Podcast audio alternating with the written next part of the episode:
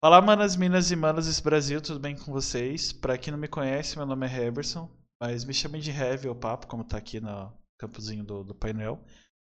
É... Eu esqueci, não sei porquê. Mas, ah, é, a gente vai bater um papo hoje com o Guilherme Germano, mas antes, eu já tinha esquecido disso. Vou falar um pouquinho sobre a nossa parceira Shopping Info, primeira parceira aqui do, do canal da Twitch. É, na Shopping Info você pode comprar, não sei se está em frete grátis ainda, mas se tiver, ó, frete grátis shoppinginfo.com.br, periféricos, PC Gamer, dá uma olhada lá. O nosso, o nosso PC aqui da, do Papo Incerto é, é Shopping Info. Não, não é zoeira não, de propaganda, viu? É Shopping Info mesmo.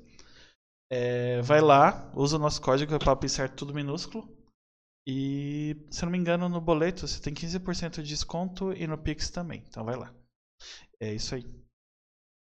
E é, é... Conta aí pra nós o que, que você faz da vida, por que, que você inventou de entrar nesse mundo doido, da... principalmente da política. Ó, oh, então vamos lá. Eu acho que a primeira coisa que é muito importante de delimitar é que uma coisa que eu tenho usado muito no meu Instagram, quando eu venho falar de vida e quando eu vou falar de política, é lembrar que tudo na nossa vida é política. Uhum. Mas como que eu cheguei nesse lugar? Então, primeiro, eu sou do interior de Minas Gerais, eu sou de Berlândia. Eu tenho 29 anos, eu sempre estudei em escola pública, fiz minha primeira graduação numa faculdade particular, trabalhando, estudando, e sempre me reconheci como uma pessoa LGBT. Então eu sou o G ali do LGBT, eu sou um homem gay. E aí, para te falar assim, super a verdade, eu sempre fui uma pessoa super preocupada com o que estava rolando, mas eu nunca pensava exatamente no porquê que eu me preocupava ou no que e a que eu direcionava minha atenção e minha preocupação. Uhum. E aí, nas eleições de 2018, eu percebi ao longo do ano que eu fui ficando extremamente incomodado com o que estava rolando no Brasil e tudo mais. E aquilo foi despertando em mim um incômodo que eu não conseguia entender exatamente por quê. E aí eu falei, porra, tipo, tá errado, eu consigo claramente perceber que esse boçal que tá ganhando é problemático, mas agora eu não sei exatamente por que, que tá me causando tanta comoção. E a partir disso eu comecei a buscar algumas referências, comecei a assistir alguns vídeos na internet, comecei a ler, e aí até que um dia eu percebi que eu queria voltar a estudar. Nessa de voltar a estudar, aí eu fiz o vestibular, na verdade o Enem, e aí eu entrei na UFO, que é a Universidade Federal de Berlândia, para o curso de filosofia, e a partir dali eu fui começando a delimitar alguns entendimentos e alguns caminhos pelos quais eu queria passar. E foi quando eu vi que era muito importante que a gente falasse de política. Uhum. Hoje, no meu Instagram, que é o guigermano2, eu falo de política. Eu limito, entre aspas, o assunto, porque eu falo muito do que acontece na nossa cidade, não é com viés de reportagem ou algo do uhum. tipo. Eu falo mesmo do que é proposto na cidade, seja na Câmara dos Vereadores, as ações da prefeitura, etc e tal. Porque uma coisa que eu percebi nesse tempo é que o espaço mais fácil para a gente mostrar o quanto tudo é político é a nossa cidade. Porque tudo que acontece na nossa cidade, ele acontece a partir de alguma diretriz. Né? Nesse momento que a gente está vivendo da pandemia, fica muito claro como o nosso ato de ir ao mercado é político. Porque uhum. se a gente estiver atravessando por um momento que, de, que seja importante ou que demande uma intervenção, a gente não pode mais nem ir ao mercado, né? Se a gente pegar o exemplo de Araraquara, que é uma cidade que teve um lockdown correto e completo por um período, no início do lockdown eles não podiam nem ir ao mercado, nem as atividades essenciais funcionavam, exceto hospitais e farmácias. Então, eu comecei a usar isso, e aí, até na minha bio, eu me descrevo como uma pessoa LGBTQIA+, que acaba que é um dos pontos mais interessantes para mim. Eu gosto muito de estudar gênero, sexualidade, uhum. é, Sou internacionalista pela minha primeira formação, então me formei em relações internacionais. Brinquei com você ali no outro momento, né? Já pensei em ser diplomata, uhum. mas infelizmente nessa sociedade nossa que ela não é nada meritocrata. Se você é pobre, seus caminhos são muito fodidos para você conseguir chegar e atingir alguns espaços. É, sou um professor e um filósofo em formação e decidi então que política, religião e esporte se discute sim, mas eu pessoalmente falo exclusivamente de política, que é um assunto que eu tô mais por dentro e eu me sinto mais à vontade para falar. Então, basicamente, foi assim que eu cheguei nesse espaço. Caramba! Acabou, gente. Ah, mentira. da hora. Eu, eu particularmente amo filosofia por Eu não sabia que era filosofia, né, quando era menor, mas eu fiz um semestre de letras. E eu tinha hum. Filosofia de ensino. Era filosofia da educação, era um, uma matéria assim. Inclusive eu tenho que uhum. convidar meu professor de filosofia pra bater um papo. Top. Não sei, né? o que ele tá fazendo? Nossa, mas é, era a aula que eu mais amava. E eu estudava no, no horário muito, muito apertado, assim. Era 8h45, acho que até 10 e pouquinho. Eu chegava em casa uhum. um pouco tarde. E era a aula que eu não ligava de ficar até, até mais tarde. Porque ele era muito questionador. Tipo, Sim. e nossa, dava muita rixa na, na sala. Mas eram, tipo, não era essas brigas idiota que tem no Facebook, sabe? Eram, eram discussões, caso. Inteligentes, sabe? Cada um dava argumento, aí perguntava por quê. Ele, tudo ele perguntava por quê. Tipo, falar assim, ah, Sim. então, é, você tá de fone Bluetooth, por quê? Aí você falava, ele perguntava por quê? Não, porque eu acho bom, mas você acha bom para quem? Ah, nossa, uhum. eu, era a aula que eu mais amava. Acho que. É. Uma coisa assim que pra gente na filosofia fica muito clara é a necessidade da gente fazer perguntas, né? Uhum. Porque são as perguntas que elas vão levar a gente a algum tipo de resposta, algum tipo de entendimento. Eu até tenho, tenho um livro aqui atrás, que é esse aqui, o Se Quiser Mudar o Mundo, é da Sabrina Fernandes. Eu usei ele num dos primeiros vídeos do dia que eu perdi a vergonha. E eu falei assim: eu vou fazer um IGTV e vou falar do que, está acontecendo aqui na cidade. E aí a gente estava falando sobre saúde, né? Sobre saúde e cuidados, por assim dizer. E aí eu perguntei: para quem? A família de quem? Quem que a gente está tentando proteger? E dentro do, das teorias, as quais eu me identifico mais, é, a gente tem a teoria do materialismo histórico dialético, e ela fala que muito mais do que você saber, tipo, como as coisas se desenvolveram, é quais os bens materiais, não é necessariamente os bens materiais, mas qual é qual que é o caminho material que aquela coisa levou para acontecer. Então, uhum. você perguntou, por exemplo, do fone Bluetooth, eu vou te fazer uma outra pergunta que eu geralmente pergunto para as pessoas.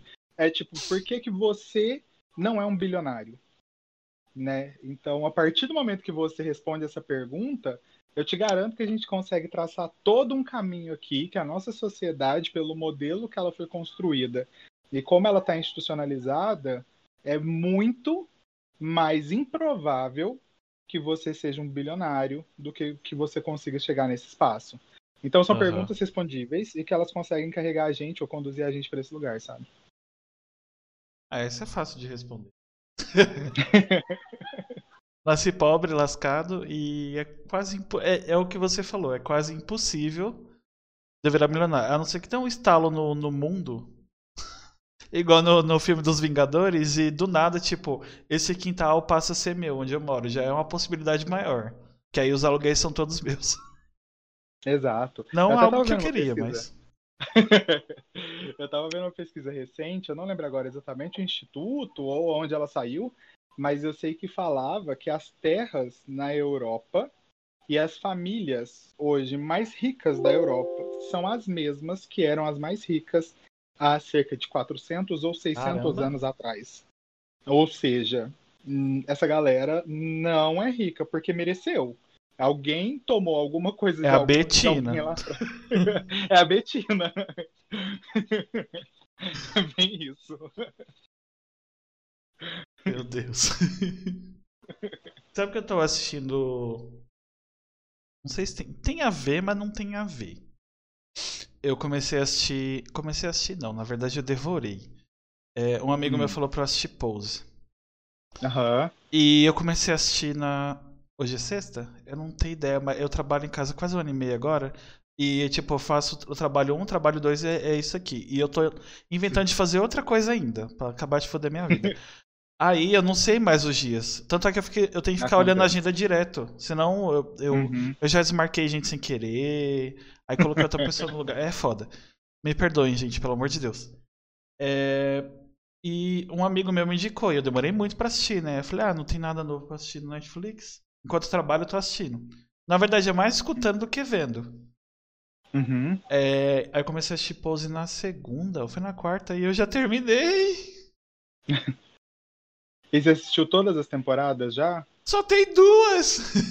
É, na Netflix tem duas. Eu acho que a terceira tá saindo agora. É, e Mas vai ser a última, né? Por ainda. causa da pandemia. Sim. É foda. Uhum. Mano, é muito foda. É muito. Tem um... Inclusive, gente que tá ouvindo depois, que vai assistir no YouTube, que tá ouvindo no Spotify e nas outras aí, assistam, porque é maravilhosa. Principalmente pra você quebrar preconceitos. Nossa, é Sim. muito foda. Se bem que eu sou suspeito que eu amo Glee e eu acho provavelmente eu amo tudo que o Ryan Murphy faz. Nossa, eu, eu sou super desse time. eu sou muito desse time. Meu namorado, ele já é do time oposto. Ele raramente gosta de alguma coisa que o Ryan Murphy faz, mas eu gosto muito dele. Ah, eu Seja conheço. como produtor, diretor. Eu conheço uma pessoa assim, é, marido, tipo. Ele. A gente assistiu Glee. Logo que, que tipo, Glee estourou, tipo, ia passar na Globo. É, Eu Aham. tinha acabado de sair da casa dos meus pais, né? Eu falei, vou assistir. A gente assistiu o primeiro episódio junto. E ele gostou pra caramba do primeiro episódio. Aí do segundo pra frente ele falou, não vou assistir mais essa merda. Ele não gostou, tipo, ele não, não tem Cristo que eu faça gostar. E eu amo Glee. tipo, amo Glee de Nossa, paixão. eu gosto muito. Eu acho que as últimas temporadas não foram tão boas, mas eu gosto muito. É fazer o quê, né? É. Nem tudo é perfeito. Às vezes é porque, tipo, o me- o menino, o Corey morreu, é, Sim. acabou, é, acabou zoando muito. Quando alguém sai, assim, não é a mesma coisa. Nem, nem todo mundo tem o mesmo desfecho, tipo. é, não tem nada a ver o ramo de série, mas tem a ver com série. Tipo, Spartacus. Eu amo Spartacus, a série. Que o cara morreu na primeira temporada. Tem mais duas. São muito boas. São sensacionais. É uma das únicas séries que eu já repeti na vida. E o cara morreu, tipo, não mudou um pouquinho, mas não, tipo, não- meio que não estragou a série. Uhum. Não que tenha estragado Foi o porque tem muita coisa boa. Teve, ele Foi. teve câncer, né? Foi, ele teve linfoma, se eu não me engano. A mesma, o mesmo câncer do Giannichini. Só que a diferença é que ele acabou Uhum. morrendo. O Giannichini tá aí Entendi. vivo. Aham. E aí, é, Pose. nossa, tava falando de, eu fui pra um lado nada a ver. Não. Ah, é, como eu tava cons- falando de pose. Como eu costumo Pode dizer, falar. rapidinho. É, a gente começa sempre falando sobre a pessoa em si, o convidado, mas a gente acaba desviando pra qualquer assunto, porque o nome do podcast é Papo Incerto.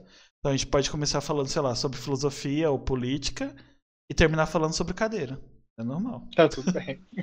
A minha, inclusive, eu tive que trocar porque eu tava, eu, igual eu te falei, né? Eu trabalho numa empresa e aí eu tô desde o início da pandemia, então efetivamente desde o dia 16 de março trabalhando em casa. É. E aí eu comecei com nada, porque tipo, eu nunca tinha trabalhado em casa. Na época eu mal usava o espaço para estudar.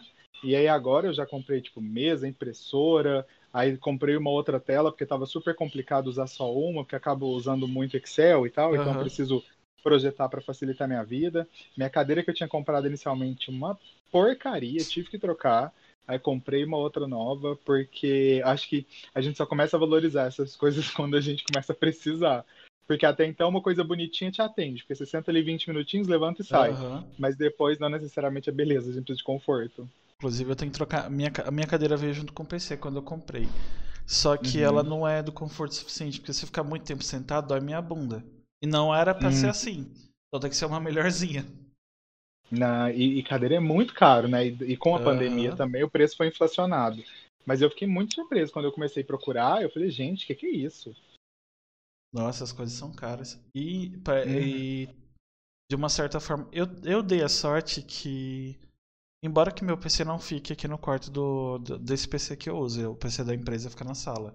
Pra, pra eu separar, Uhum. porque eu dei umas surtadas malucas e eu separei um PC do outro. E também porque meu cabo de rede zoou. É, aí eu deixei pra lá, que é do lado. Mas é bom que eu separo, porque se eu ficar com os dois PCs, é bem, é bem capaz que eu fique o dia inteiro trabalhando no podcast em si do que do meu emprego. Entendi. É, porque isso aqui eu amo fazer. Meu emprego eu perdi o, o tesão. E quando você perde o tesão, já era. Eu sou muito É, eu- intenso. Se eu perdi, já era.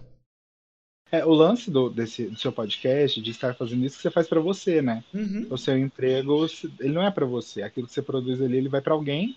E você não consegue se enxergar naquilo que tá sendo produzido, né? Na verdade, até consigo, mas é o contrário. Eu falo, eu converso com muita gente, tipo cantor, é, tipo ator, essas coisas. E a maioria fala que, tipo, é uma grande diferença você trabalha, se matar de trabalhar pra uma outra pessoa E mesmo que você se veja, você não tem a valorização que você tem, tipo, principalmente a tal da satisfação profissional. Que Sim. eu tenho fazendo isso. Por mais que eu tenha ganhado, tipo, merrequinha. E tenha, eu consegui o primeiro parceiro agora. Tem até moderador. Ah tá, foi você que mexeu a câmera, que susto. Foi. Fantasma. É, e é muito diferente. E fora que é um bagulho pra mim, tipo, e depois que meu amigo deu a ideia de conversar, que é um bagulho que eu falo pra caramba, faço muito. e, não, é lindo. Pô. Por mais que eu não esteja ganhando dinheiro ainda. Ainda. É, mas vai chegar seu momento. Agora você já tem até um parceiro. Aham. É uma coisa de cada vez. Tá, você tava falando de. Você ia falar alguma coisa de pose, eu te cortei. É, não, é porque você falou de Pose, né? Você falou de quanto você gostou e tudo Uhum. mais. E, e eu acho que Pose, ela consegue trazer pra gente muito dessa visão política, assim. E eu achei muito legal na construção da série, é como eles usaram muitas pessoas trans para representar, é, representar Aham. as pessoas trans. Porque a gente tá muito acostumada é, a ver o que, o que a galera do movimento tran- trans chama de transfake, né? Que aí pega um ator tipo o Ed Redmayne, que fez Garota Dinamarquesa, Aham. né, pega ele pra, tipo, performar uma pintora transexual e tudo mais.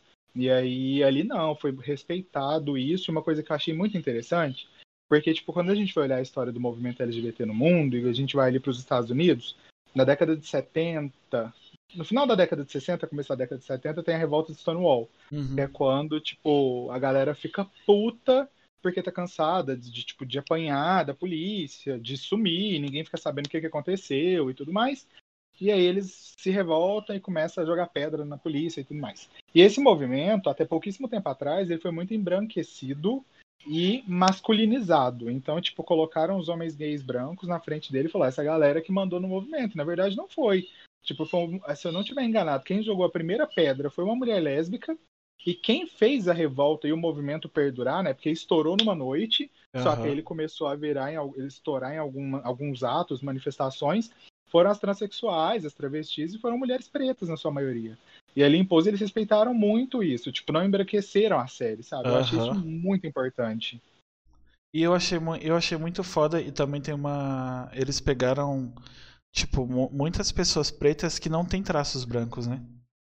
Aham. Que geralmente é, é um. Eles. Tipo, quando a produção vai ser mais. Mais retinta, vai se, se pode falar assim.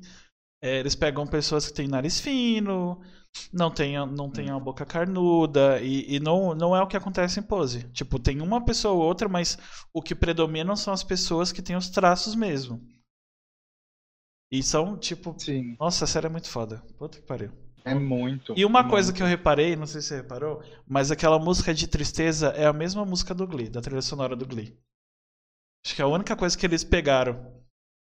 Ah, é a mesma verdade. musiquinha de tristeza, só tem aquilo do Glee.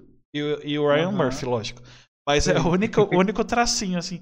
Na primeira vez que eu escutei, eu falei, olha, Glee. Tá ali. É verdade, eu não- tinha feito essa conexão. É porque tem, ah, principalmente na segunda temporada, tem muitos momentos assim tocantes, ela toca muito. Aí dá pra perceber mais. Nossa, mas eu achei Uhum. muito foda. E eu conheço É aqui muito. o menino que faz o. Puta. Eu sou muito ruim com o nome. Ah, o Damon. Eu já vi aquele menino em algum lugar. Sério? Aham. Porque a primeira, a primeira vez que eu vi, eu falei, eu conheço, mas não, não conseguia lembrar. Eu até, eu até achei que ele fosse um outro ator que faz uma série de herói que eu gosto, mas não, não só lembra, assim, tipo. Porque tem a- ele tem a mesma cara de, de, de bobo, assim. Mesma cara. é, é, é, tipo, é um bobo fofo. É o cara de bobo, fofo. É do mesmo jeitinho, assim. Só que não, não Aham. são atores parecidos. É tipo aqueles atores que você confunde. Tipo, a Katy Perry e seis pessoas de Hollywood. Ou. Eu ia falar zoeira aqui, um monte de gente ia ficar doida. Dwayne Johnson e The Rock, que é a mesma pessoa e tem gente que acha que são pessoas diferentes. Diferentes. Mano, não faz nem sentido isso, mas tudo bem. A, a Katy Perry, eu dou uma confundidinha nela com a. Eu não tenho certeza absoluta, Zoe de Chanel? Acho que é. É, eu, eu, eu dou uma confundida nas duas, assim, sempre quando às vezes pego uma coisa rápida de uma ou outra, e a, e a Carly Rae Jepsen, também em alguns momentos ali dela, na carreira pop dela, em alguns momentos eu pegava, tipo, eu olhava rápido e falava, quem é quem? Ela falava, não, é Katy Perry que a gente tá falando. É foda. Então, É. as pessoas que, não sei, tem aquela teoria que fala que a gente tem sete pessoas iguais no mundo, né? Katy Perry já É. achou todas. Eu ainda não achei nenhuma, pra ser bem honesto, viu? Não, não vi ninguém assim, não. Então, já, dependendo da minha foto, falam que eu pareço com um streamer que chama Gordox, que eu acho que ele streama aqui na Twitch. Pior que lembra, é tipo um cara branco com barba, quase careca, de óculos. Se muda o óculos, é Entendi. tipo, eu sou ele. Não, não tem muito. É tipo Mr., sei lá, 2020. Que é tudo cara branco, malhado do mesmo jeito. É, tudo igual. Aham. Não tem, não tem, 10, não tem 7 ali, tem 20. Igual. Exato. Problematizando É, é, reality exemplo, shows. Se, não, se a gente for pegar, sei lá, o de férias com ex agora tá um pouco diferente, mas se a gente pegar as versões anteriores, essa regra de que sete, existem sete pessoas iguais a você no mundo ali é por água abaixo, né? Porque ele tinha, tipo, 15 caras, tudo igual. É foda esse esquema do. Eu nem É, cheguei a... Não, nunca cheguei a assistir de férias com isso. É que na verdade, o único. Os únicos realities que eu já assisti até hoje foram The Circle, mas o The Circle é o Brasil, que é da Netflix. Eu assisti Uhum. por causa de um menino que tem. que é youtuber. Eu já como é que ele conhecia. chama mesmo? Eu esqueci. Gable? O Gable. Então, Ele eu, é muito legal. eu assisti por causa dele. E no final eu torci pra uma menina que é igualzinho uma amiga minha, tipo a Marina. A, a- Aham. a- a Ana é do mesmo jeito. Então não, ela apareceu e eu falei, pronto, eu quero que ela ganhe. Foi. Ah, é, você torceu pra Marina porque ela parece uma amiga sua e eu torci pra Marina porque ela é idêntica a uma amiga minha. Caramba.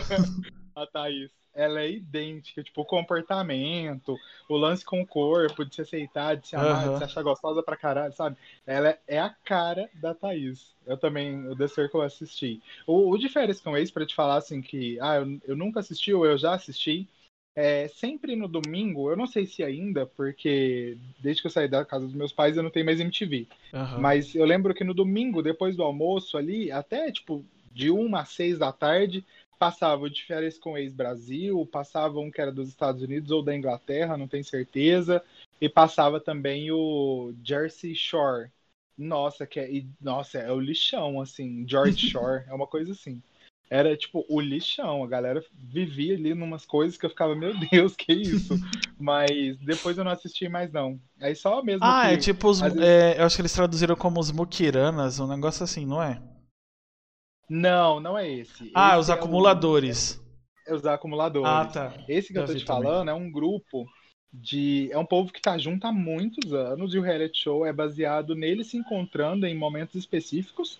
E aí eles vão pra uma casa e ficam, tipo, bebendo, ficando louco, indo pra festa, brigando, se Oxi. pegando. E é isso que eles vivem. E aí passava. É o É Big Brother do lixão. É. É. Inclusive, Big Brother, eu acho que eu assisti o primeiro, que foi em 2000, né? Sim. É 2000. 2000, Ah, 2002. eu lembro. Eu acho que foi 2000, porque a gente tá no 20, indo pro 22. Mas é porque teve um ano que teve dois. Ah, então foi 2001 ou foi 2000? Porque eu lembro que eu tinha uns É. dois anos que eu tinha começado a estudar ainda. E eu assisti o do Bambam, eu acho que eu assisti três. No tempo até eu assistia mais. Aí depois me deu. Começou a me dar raiva de reality show. Não sei se foi por influência, mas. Hoje não. Não sei. Eu perco meu tempo com outras Ó, coisas. Do Big Brother, eu assisti muito, eu acho que do primeiro até o décimo. Depois eu não assisti mais, assim, eu pegava vez ou outra alguma coisa que tava rolando. E aí eu assisti o 19, por- não, mentira, o 20, por causa da pandemia, porque Aham. foi bem quando a gente não podia mais sair de casa. Em março do ano passado foi um mês bem intenso, né, em relação a isso. Então, tipo, não tinha nada pra fazer, não tinha perspectiva do que, que ia rolar, e aí não tinha produção nova acontecendo em nada, né?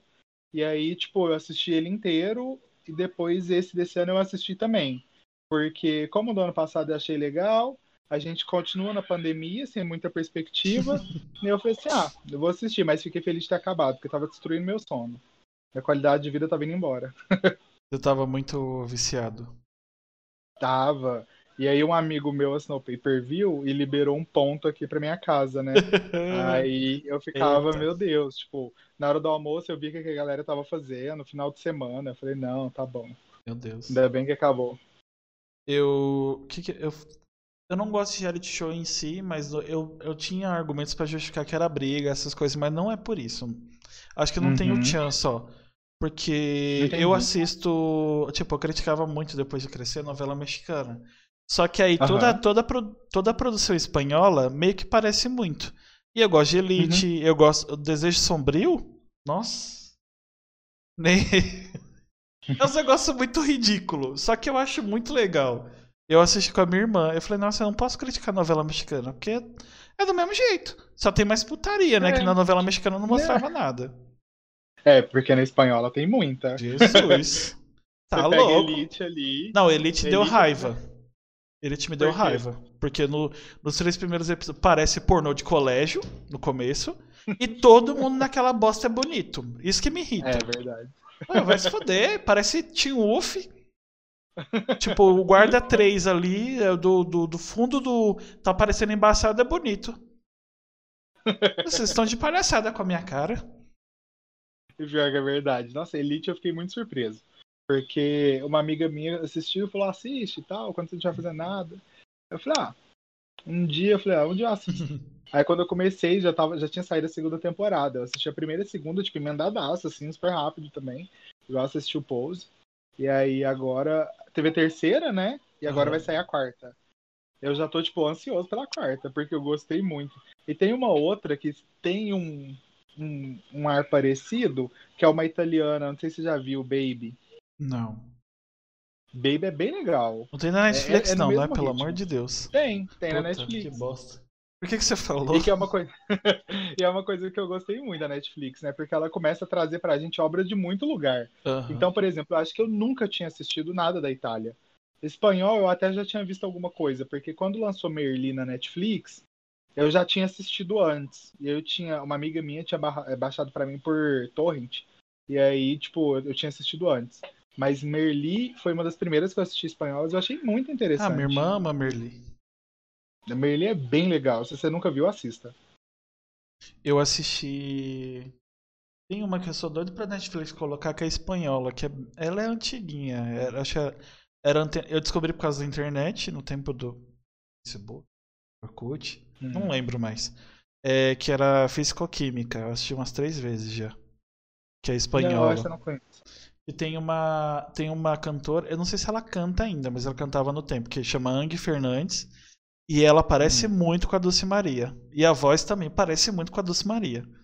Na hora que eu bati Uhum. o olho, eu falei, "Oxi, esquisito. Só que o estilo é bem diferente. A Dulce Maria é mais, mais menininha, pinta o cabelo, não sei o que. A Ang Fernandes, é- a Fernandes é mais rebelde. Tipo, ela corta o cabelo mais diferente, tem uns, uns negócios meio, meio rock, sabe? meio Vlavin quando começou.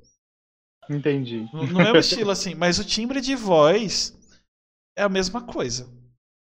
Entendi. Tipo, muito- E você falou em Avril Lavigne, você acredita que ela foi- morreu e foi substituída? Não. Podiam ter matado ela de. n- n- Não matado ela de verdade, tá, gente? Pelo amor de Deus. Tô falando assim, agora que ela mudou o estilo de novo, logo logo vem teoria aí, porque agora tem teoria pra tudo, né? É, agora ela morreu mais uma vez e foi ressubstituída. Inclusive, eu, eu gostei da mudança dela, tipo, de uma pra outra, que o pessoal fala que mataram ela, não achei ruim. Mas esse CD novo, não. Não. Não. não. Só não. Eu, eu ainda não, eu não ouvi. O- eu acho que a última era assim que eu acompanhei dela foi quando ela lançou uma música.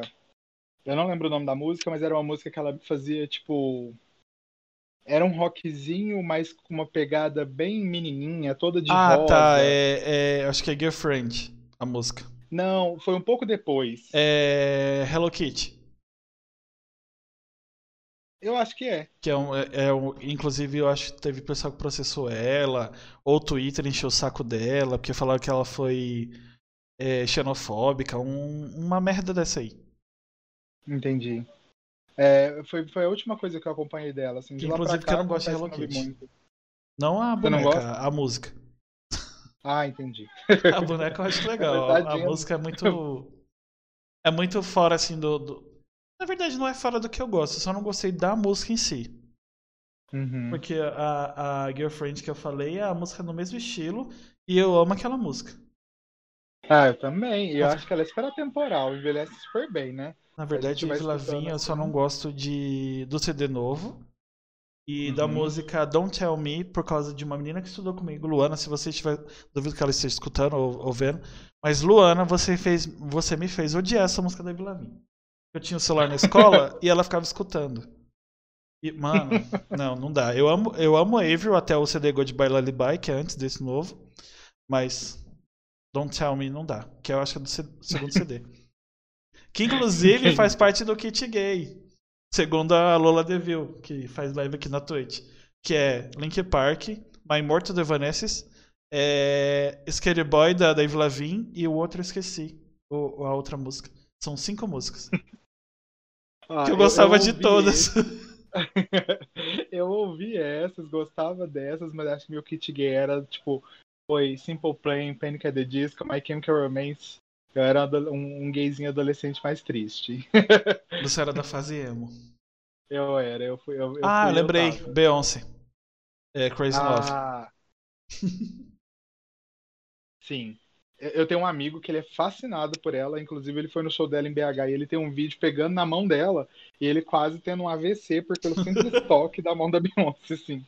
E aí, de tanto ele ouvir, hoje eu não consigo gostar tanto dela. Eu, eu Sério? escuto, eu, ah, legal, mas ele me fez cansar dela. Ah, eu, eu amo essa música. Eu, porque. No, no- não sei se é como é que era aí, aí em Minas. Aqui em São Paulo, no tempo que eu. No primeiro ano, acho que foi em 2007, 2006. Eu terminei a escola em 2009, então foi 2007, eu acho. Tava no primeiro ano. Estourou Uhum. o Black Total. Um DVD Uhum. Que no, eu nunca vi no original, porque todo mundo comprava pirata. Não dá nem pra Sim. mentir que é a verdade. É verdade. E Era mu- muito caro. todo mundo tinha esse DVD, o Piratão do Black Total. Então todo ano tinha um. E quem tinha era tipo o, o foda da escola. E tinha Crazy in Love. Uhum. Eu acho que foi. foi eu já conhecia a Beyoncé antes? Não, pro- provavelmente, mas não sabia nome. Sim. Inclusive uma pessoa. Uma pessoa, é, conheço, já almoçou comigo aqui em casa, só que não. É, eu não gostava de Lady Gaga no começo. Sério? Eu tinha rixa, tinha um- eu treinava. Eu treinei arte marcial um ano e meio, né? E eu gostava muito de Britney Spears. E, e esse. Tinha um cara que treinava comigo, que eu acho que, é, acho que ele é mestre de Rapkido, o Chris. Que ele gostava de Lady Gaga desde o começo. Ele falou: Ah, essa mulher canta com a batata na boca. Não sei. Mas era só por zoeira mesmo que eu falava. Aí pronto, não sei que diabo que me deu na cabeça de escutar Lady Gaga. Aí eu comecei a escutar, não parei mais. Aí. Você fez qual arte marcial? Eu fiz Rapkido. Ah, eu fiz karatê. Fiz um ano e meio. Inclusive, não dá pra eu fazer mais porque. Assim, por questões de saúde, por questões de pandemia também, que também é saúde, né, de qualquer forma. Mas, Sim. e o, o mestre que a gente fazia, ele meio que se aposentou. E já tava Entendi. acostumado. Eu fiz, eu acho que nove anos. Caramba! Foi. Foi nove anos. Eu Você lembra parei de na alguma coisa? Lembro. Eu, eu, eu, eu, a- eu tenho- uma das minhas amigas, ela continuou, já é faixa preta, professora e tal. Não dá aula por causa da pandemia, mas inclusive tem um projeto muito massa aqui em Uberlândia, na periferia, e ela dá aula para crianças, num centro de assistência social. Uhum. E aí eu fui treinar com ela, tipo, acho que sei lá, deve ter uns dois anos, e eu já tava uns cinco anos parado. E é, é tão louco, é quase como andar de bicicleta, assim, sabe? Tipo, eu fui fazendo, e aí quase que instantaneamente, lógico que não do mesmo jeito, mas as coisas foram voltando na minha cabeça. Assim, eu achei muito legal porque eu não esperava. Eu achei que eu ia esquecer tudo, e não, achei muito interessante. Lembrar, eu acho até que vou. O problema é que eu não tenho o condicionamento que eu tinha, porque. Exato, total. É, no- principalmente nas aulas de domingo. Domingo a gente ia pra casa do mestre, que é uma hora e meia a pé daqui. A gente ia a pé e voltava a pé. E Uhum. era mais uma hora e meia só de condicionamento físico. Então, tipo, nossa, eu era lindo. Eu dava. Era lindo não, porque era, eu era magrelo só tinha cabeça, era zoado pra caramba. Mas era uma saúde linda. Os meus pulsos doíam Sim. porque eu tinha que fazer é, uns certos golpes lá e meio que você tem que ter o pulso aberto. É, uhum. Agora meu corpo inteiro dói, não só pulso, que eu não faço mais nada. Entendi. Não, eu, eu, na época do Karatê, meus últimos três anos ali, eu comecei a jogar vôlei também. Eu saía da escola de manhã, à tarde eu jogava vôlei, aí das 5 às 7 eu treinava Karatê e das 8 às 10 eu jogava vôlei de novo. E isso ali, novinho, Caramba! 17, 18 anos, nossa, ia tranquilo, ia a pé atrás dos jogos. Ixa, hoje, engordei pra cacete, não vou na padaria sem carro. É que eu, não cheguei nesse nível porque eu tenho. Desde que eu descobri que carro é. Desde que eu cheguei à idade, à idade adulta, tipo. É, eu não quero dirigir. Sou, tem alguns carros que eu sou doido, mas se eu for dirigir, ou o marido vai ter que dirigir, ou se não for ele, eu vou ter que ter dinheiro para ter motorista. Eu não tenho pretensão uhum. nenhuma de dirigir. Porque eu não tenho saco. E a, todo, a maioria das pessoas que eu conheço não sabem dirigir. Tipo, elas confundem que eu sou um motorista há 25 anos do que sei dirigir. Que não tem nada Sim. a ver uma coisa com a outra. Exato. Ninguém respeita nada. E ainda tem, tem tipo, regras de segurança que não faz não fazem o menor sentido. Tem umas leis que não sei de onde que vieram. Aí, para não ter esses estresses, porque eu já sou revoltado, igual eu falei, é melhor nem. Deixa pra lá. Ah, então, o. Estão perguntando aqui como é que é. Na verdade, estão curiosos para saber ah. como é que é como é que é ser inter, é, internacionalista. Entendi. Então, essa resposta ela vai ser muito complicada para eu dar porque eu nunca fui, né? eu me formei e eu nunca trabalhei efetivamente com isso. Mas basicamente a gente chama de internacionalista a pessoa que se formou em relações internacionais. Uhum. Tem tipo uma galera que chama de analista de relações internacionais, tem uma galera que chama de internacionalista, mas dentro do meu campo de estudo, eu me considero internacionalista porque eu acredito que todos os movimentos sociais estruturais eles precisam acontecer em campo global. Uhum. Então, ou muda o mundo inteiro, ou a gente não consegue avançar como a gente precisa. Eu vou dar alguns exemplos aqui, que eu acho que eles reforçam muito isso. Quando a gente olha, por exemplo, ali para Cuba, a gente tem um apontamento muito forte de, putz, é, Cuba é um país muito pobre, a tecnologia não chega lá. A gente sempre escuta algumas coisas assim, né? Só que existe todo um porém por trás de não chegar a tecnologia em Cuba, né? Existem muitos embargos que impedem que aquela ilha se desenvolva como ela precisa se desenvolver. Então, eu me considero internacionalista pela minha formação, mas o meu campo de estudo em geopolítica e, e, a minha crença, que já não é só necessariamente uma crença, né, embasada em algumas teorias, de que todas as estruturações elas precisam acontecer a partir de um movimento global. Porque quando a gente faz num espaço reduzido, a gente não consegue atingir necessariamente aquilo que a gente acredita que precisa. Caramba! Eu tô me sentindo. É Eu tô me sentindo um boçal aqui. Por quê? Eu tô me sentindo tipo, sabe aquelas entrevistas do Roda Viva, mas eu tô lá só porque alguém encaixou alguém que não tinha no lugar? tipo isso. Lá então, ó, vai ter o Roda Viva com o cara lá, você vai lá. Não, mas eu não sei nada. Não, vai lá, vai lá, vai ser legal. Você não vai precisar falar nada. tipo... Entendi agora. Já sei quem eu vou. Se eu fosse inventar de fazer outra faculdade, coisa que eu não vou fazer. Pelo menos eu não pretendo. Que. Haja saco. É... Justifique sua resposta. Falar, mandar mensagem pro Guilherme já. Então, preciso... Olha, eu vou te falar.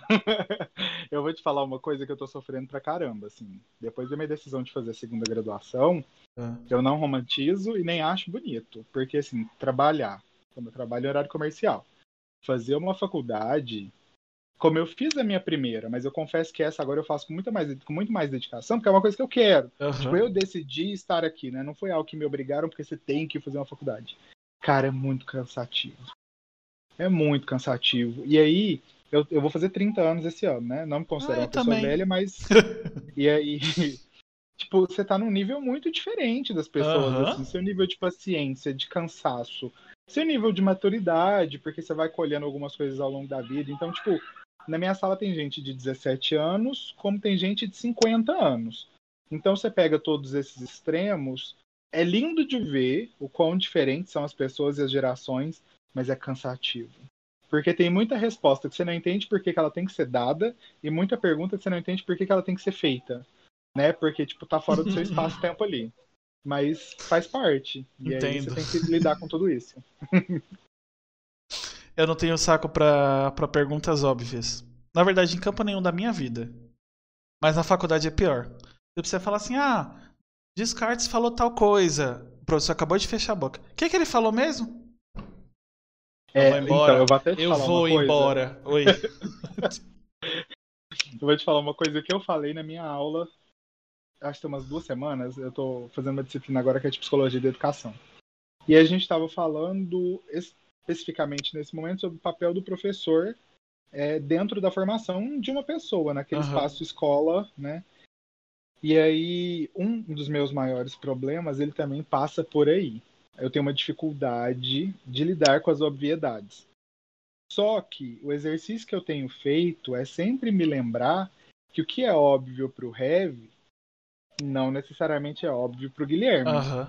Então, às vezes a pessoa, quando ela acaba de perguntar uma coisa que acabou de ser dita, a gente tem opções do tipo ela não entendeu, a gente tem opções do tipo ela não prestou atenção. E quando a gente pensa que ela pode não ter entendido, é muito importante que a gente pense Aham. o porquê que ela não entendeu. Porque tem toda uma construção que leva ela para aquele ponto que talvez cause alguma dificuldade. Eu vou falar mais uma vez ali do mater- materialismo histórico dialético, né? Tipo, que escola que essa pessoa passou, que bairro que essa pessoa morou, a que conteúdos culturais essa pessoa teve acesso, onde essa, essa pessoa conseguiu fazer, sei lá, o ensino médio ou curso preparatório, o que que essa pessoa leu durante a vida, tudo isso compõe um ser humano que está ali na sua frente, te fazendo uma pergunta que para você é muito óbvia, mas é porque enquanto você se constituía, aquilo de alguma maneira ficou claro em quem você é, sabe? Uhum. Então nem tudo que é óbvio para mim é óbvio para você.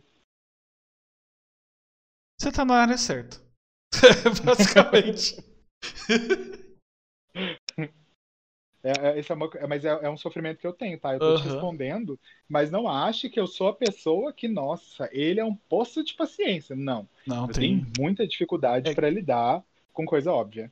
É que eu convivo desde criança com pessoas não pacientes. Até uma certa idade da minha vida, eu era muito paciente. Mas como eu não sei quem disse isso, que a ignorância é uma dádiva, e conforme eu fui crescendo, por, por- toda a vivência, por ser minoria, porque você acaba tendo que aprender coisas que você não sabia para não sofrer ou para, sei lá, como como por curiosidade também, que eu sou bem, bem curioso para muita coisa, é, você fica puto. Tipo, Sim. qualquer coisa. A pessoa fala algo que é muito óbvio pra mim, pra pessoa que não é, não tem. É uma. é- Como é que falam? Eu não sei quem é que fala que é, com conhecimento sempre vem. Não é arrogância. Eu, eu acho que é arrogância. Porque tem, tem coisas que. É lógico, tem coisas que, sei lá, vai. O sol aquece a terra. Isso é óbvio. Aí. Só que tem coisas que a pessoa não é obrigada a saber. Até porque, tipo, como você falou, ela vem de outra vivência. É, eu sei, vamos supor. Se você, dependendo da escola que você estudou, você sabe que numa frase tem sujeito, tem verbo, tem predicado, tem essas putaria tudo. E tem gente que não sabe nem o que é sujeito. Sim. E ela não é obrigada a saber. É, ainda mais com esse projeto de educação que a gente tem, né? É. Vem- É, o pessoal fala que a educação no Brasil ela deu errado. Na verdade, ela deu muito certo, né? Porque o projeto é que ela aconteça dessa maneira. Então, se ela acontece esse tempo todo dessa maneira, é porque alguém queria muito que ela acontecesse assim. Então, a gente tem muito problema, né? Eu te falei, eu estudei em escola pública durante toda a minha vida, exceto na minha primeira graduação. E aí, inúmeras deficiências que eu tinha durante a minha primeira formação, eu olhava para colegas que não tinham. E, tipo, como eu fiz relações internacionais, eu me lembro que exatamente no primeiro período, eu tive uma disciplina que já passava alguns textos em língua estrangeira. E eu me lembro de no segundo ou terceiro período, eu tive uma disciplina que o texto base da disciplina foi todo em inglês. Vixe. E na época, mano, eu não falava nada. Tipo, por causa da faculdade eu comecei a estudar, Aham. hoje eu falo, mas assim, eu não falava nada. Então, você pegar um texto no idioma que você não sabe nada, é você olhar para o lado e ver a galera fazendo, porque eles já sabem, você tá muitos passos atrás daquela galera, sabe? É verdade. E isso é muito triste. Eu não sei, não sei como é que é o seu curso de, de filosofia, mas meu curso de letras tinha muita gente assim fora. Não vou falar maluco que minha, meus, meus horizontes se. É, no, no, num senso comum, só tinha gente pirada. Não, é sério, tinha uns negócios que era surreal. Tinha gente que era tão fora da casinha que era fora da casinha pro pessoal do curso. É sério, você entendeu o nível. É que eu não vou, não vou falar de ninguém porque é, é zoado. A pessoa nem, nem tá aqui pra se defender e, e eu não tenho mais contato. Aí fica sem graça de falar. Mas eram era os negócios que, mano, não. Não. Só não dava. Vou citar um exemplo sem, sem dar um nome. É, eu estudava, a gente estudava com uma menina que era do nosso, eu estudei um semestre só, mas ela foi do, do grupo uhum. da, que a gente vinha embora. Que ela era uma, ela era não, ela tá viva, eu acho. Ela é uma, uma menina preta que uhum. dizia que não gostava de brancos e não se relacionava com brancos, de um modo geral.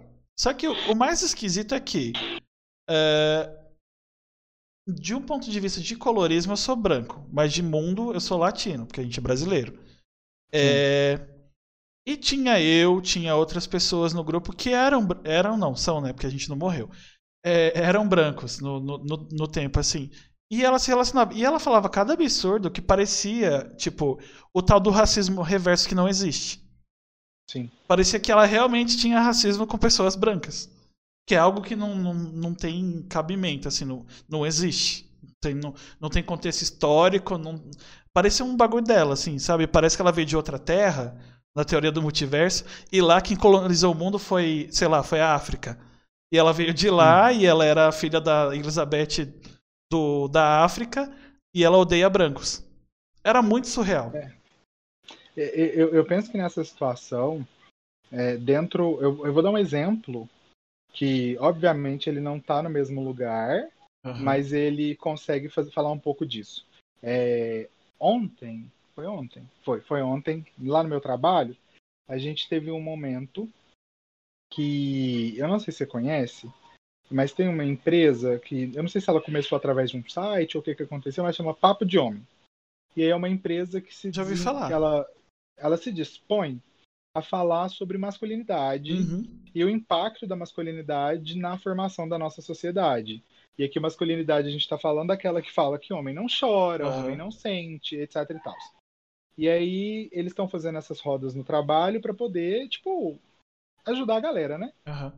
E aí a primeira pergunta era: é, se apresente, fale de onde você é, quantos anos você tem e responda o que, que é ser homem. Aí lá vai o Guilherme então pensar nessa pergunta e obviamente pensar na resposta, né? Hum. Aí eu falei, ó, porra, meu nome é Guilherme, eu tenho 29 anos, eu trabalho na área de relacionamento com o consumidor, sou de Berlândia, Minas Gerais, e para mim, ser homem é algo que eu nunca fui. Putz, por que você nunca foi? Ó, eu nunca fui porque minha vida inteira eu ouvi das pessoas que eu não era homem, né? Porque para quem é gay, o que a gente escuta é, tipo, essa não é homem, viadinho, é mulherzinha, que não sei o que, vira homem, que não sei o que lá, lá. E até mudando de assunto, mas fazendo um adendo rapidinho, é curioso porque pra gente eles falam mulherzinha, mas eles olham para uma mulher trans e falam homem de saia. Então, assim, a masculinidade ela não consegue nem decidir o que, que ela, como que ela quer ofender, né? Ela, a masculinidade ela é tão burra que ela causa dúvida. E aí, é, agora fazendo esse paralelo de novo com o que você trouxe, então, tipo, para mim, estar, por exemplo, em um ambiente onde só tem homens e eu sei que a maioria daqueles homens são heterossexuais, me causa um incômodo muito grande e eu tenho muita dificuldade de me relacionar com essas pessoas. E considerando as violências institucionais, pessoais que eu tenho vivido, isso me fez me afastar um pouquinho dessa galera. Uhum. Eu sinto que talvez, quando você me conta dessa sua colega, é que sou eu julgando e falando de uma pessoa que eu não vi, não sei uhum. quem é, não sei nada. Muito provavelmente perpassa pelas violências que ela sofreu ou que ela viu pessoas iguais a ela sofrendo, sabe? E de repente você olha para a pessoa que é diferente de você e você fala, sim, você é um monstro, porque você só me faz mal. Uhum. E aí quando a gente fala, tipo, você só me faz mal, tipo, você tá sujeitificando, nem sei se essa palavra existe, mas você está trazendo uma mazela que pode ser comunitária para um sentimento individual, sabe? Uhum. Eu, eu, fiquei muito pensativo nisso ontem, assim, porque foi uma, a primeira vez que eu respondi esse tipo de pergunta e tão rapidamente vira essa resposta na minha cabeça, sabe? Eu falei, caralho, realmente tem algum problema com, com homem heterossexual, homem cis heterossexual. Nunca tinha pensado nisso. E aí agora você falou isso, eu lembrei. Aí eu acho que talvez converse um pouco. Caramba, parando pra pensar nessa pergunta, é basicamente te faz ser homem e se identificar como homem. É, tipo, o que a galera trouxe lá e foi curioso, porque acho que dava para dividir coisas do tipo, ah, ser homem é cumprir seus compromissos, honrar suas palavras, é, sustentar sua família, prover cuidado, é, proteger, não ah. sei o que, não sei o que todas aquelas responsabilidades que eles colocam exclusivamente no colo, né, tipo, do homem na nossa sociedade. Que a gente entende, gente, que nesse modelo aí o, o, o fracasso é, é, é, a linha de chegada, né? Uhum. Tipo, a gente, tá, a gente tá falhando pelo percurso e a linha de chegada já é o fracasso completo. É, se for assim, é que, é, é, que são atribuições, tipo, acho de, sei lá, de evolução, vai. É, se você for reparar para ver, isso são atribuições para qualquer pessoa responsável. Sim. Independente do Exato. gênero. É, a galera tem um trem de, ah, mas é porque o homem é quem traz provento para casa. Lá, quando meu avô. Cara, tipo, a gente tem sociedades muito mais antigas que as nossas em que as mulheres caçavam, porque elas uhum. eram responsáveis por alimentar a, a, aquela tribo, aquele grupo. Então, tipo, a gente tem uma movimentação muito clara, e isso aqui tipo, é histórico, a gente consegue resgatar. Quando tem a, a, a primeira revolução industrial ali na Inglaterra, a galera tá no campo. E aí, é, acabou, tá acabando aquele feudo, eles estão começando a produzir coisas agora com maior é, condição, então, tipo, cria uma fábrica, vai industrializar a produção, eu começo a construir muito mais coisa com muito mais agilidade, eu preciso cada vez de mais pessoas. Como eu preciso de muita gente, esse cara que é o camponês, ele, a gente para de comprar dele, ele vai migrando para a cidade, e eu preciso que esse cara trabalhe. Então esse cara ele assume o papel de sustentar aquela casa. A mulher ela fica cuidando do filho e a criança até aquele momento ainda é uma criança numa concepção diferente da nossa, uhum. porque ali uma criança de 10, 11 anos também ela ia para a fábrica em algum momento. Mas ali a gente tem então o homem trabalhando e aí ele vai aumentando o tempo de trabalho, porque cada vez eu preciso de mais, porque quando eles entendem que a indústria dá certo, aí a gente começa a produzir muito mais e a gente começa a consumir muito mais, né? Então, tipo, eu começo a produzir mais, esse cara vai ficando mais tempo no trabalho, ele vai ganhando teoricamente mais, e aí a mulher vai ficando em casa porque ela precisa alimentar esse cara. Então você começa a criar, tipo, a definir papéis de gênero e performances que elas precisam ser mantidas. Então, tipo, isso perdura até hoje, a gente sabe que não é isso. Se você olhar para, por exemplo, o reino animal, para as espécies animais não humanas, né? Tipo, quando a gente vê o reino animal, você tem lá o macho, a fêmea, e tem alguns animais hermafroditas que conseguem se reproduzir de forma assexuada e uhum. etc. Para nós, tem o macho, tem a fêmea, aí tem o gênero masculino e feminino e tem um monte de coisa. E basicamente, esse gênero masculino e feminino é performance. Alguém desenhou uma linha no chão e falou assim: você performa do lado de cá e você performa do lado de lá, sabe? Uhum. É, então. Basicamente, eu acho que é que eu costumo dizer, a gente vive em estereótipos e eles são usados como norte, eles não são usados como regra. Pelo menos não tem que ser usado, eles são usados como regra, que é o errado. O certo é uhum. um norte. Se eu vejo uma figura de uma pessoa, eu olho os traços, eu olho algumas coisas e defino ela.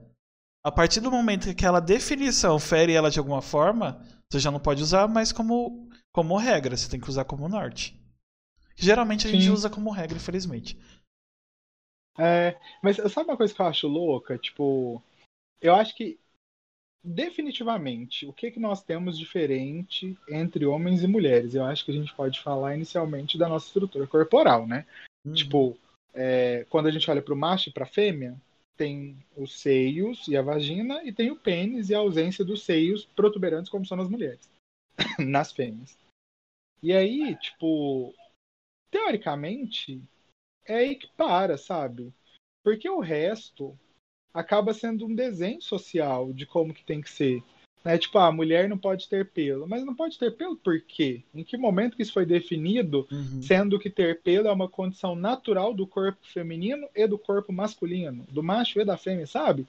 É muito louco isso. É, é, coisas, por exemplo, tipo, esmalte. Tipo, gente, é um negócio que você passa na unha. Ah, mas se você passa na unha, você.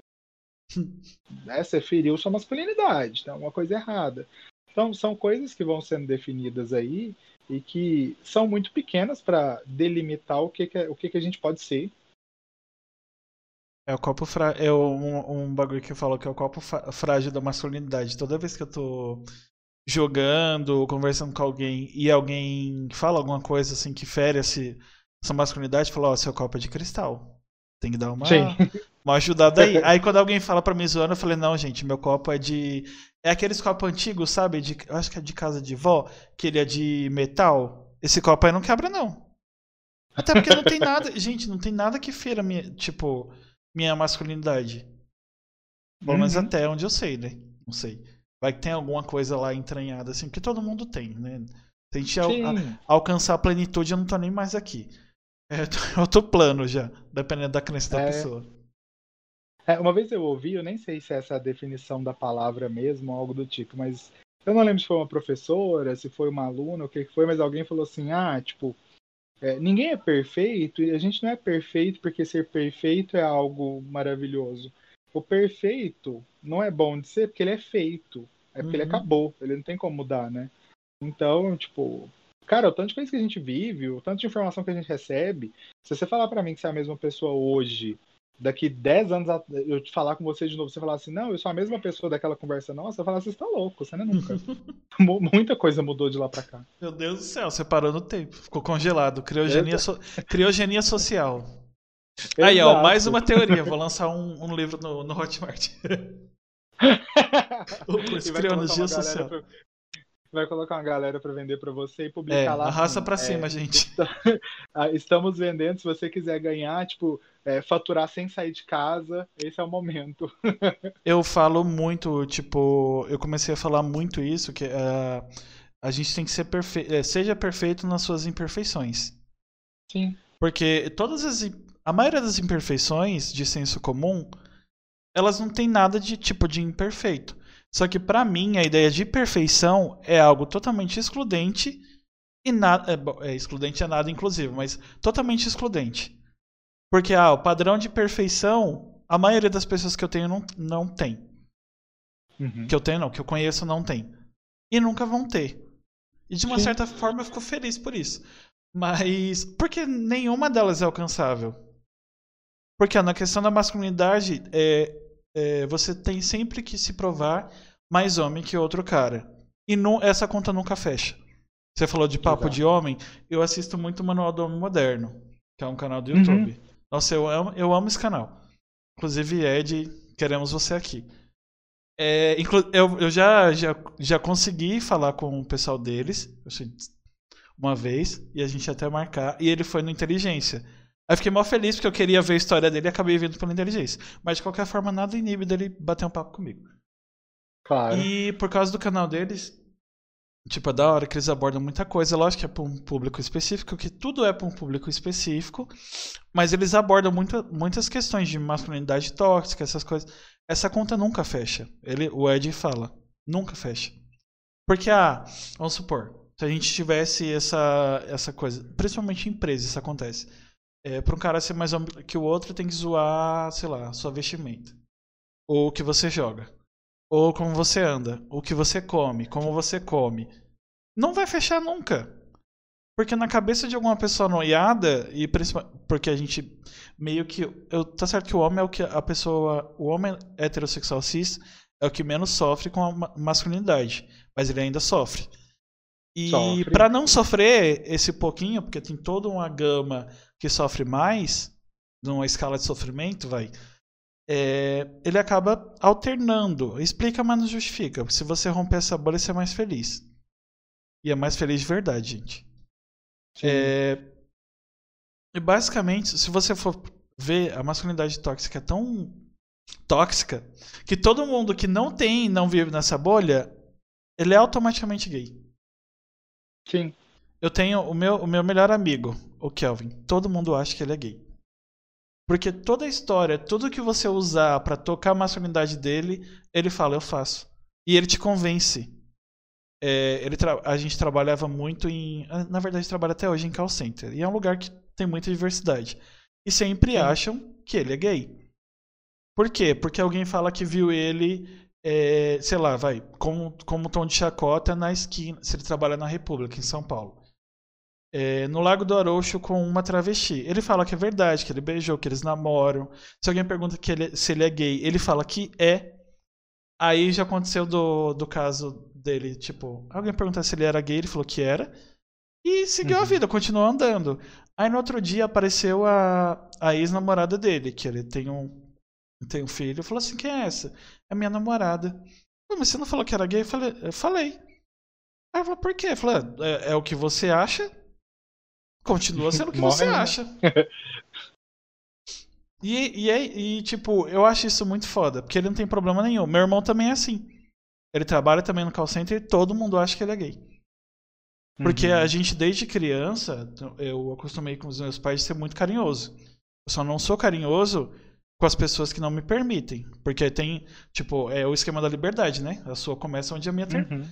Aliás, a minha termina onde a sua começa. Um bagulho assim. Eu me confundi aqui. É, se, é se eu, vamos supor, a gente vai se ver presencialmente. Se você me cumprimentar com um abraço, eu vou fazer isso o resto da vida. Se você me Sim. cumprimentar com um aperto de mão, eu jamais vou te abraçar. Agora, se você me der liberdade para te abraçar, é fodeu. Porque eu sou assim, e inclusive eu tenho pessoas, muitas pessoas que são assim. E eu acabei acostumando. Então, toda vez que eu tô com meu irmão, ele tem fazer 30, ele tem 20, tem 20. A gente tem 10 anos de diferença. Toda vez que a gente tá junto, a gente trabalhava no mesmo horário, voltava, as pessoas olhavam estranho pra gente, ter uma ideia. Porque, é, tem essa pegada. E tinha uns negócios que não, não que justificasse, eu já falei isso várias vezes, mas não que justifique homofobia em quesito nenhum. Mas é muito diferente você tentar agredir um casal, de verdade, do que é, claramente você vê que são dois irmãos. Não tô falando para bater em pessoas, tá? Pelo amor de Deus. É, tô falando porque é, é, tão idiota, é um preconceito, se bem que preconceito sempre é idiota, que uma vez a gente tava no trem, e como eu falei, eu sou muito carinhoso, eu mexo no cabelo dele, eu abraço, beijo meu irmão e. E foda-se, o universo. E uma vez a gente tava falando da minha mãe. E um cara viu a gente. A gente tava falando alto, porque eu sempre falo alto. O cara mudou de lugar. Tipo, foi um nível ridículo. Tipo, não, não tinha porquê ele mudar de lugar. Uhum. Porque não fazia sentido. Eu podia Sim. mudar por outro motivo. Mas é ridículo como, como a masculinidade afeta tanta gente. E quando você rompe essa bolha, automaticamente você vai para outra caixinha, que é a caixinha do gay. Uhum. Exato. É muito irritante isso. Muito. Você me dá só um minutinho, deixa eu só falar tá um bom. negócio aqui.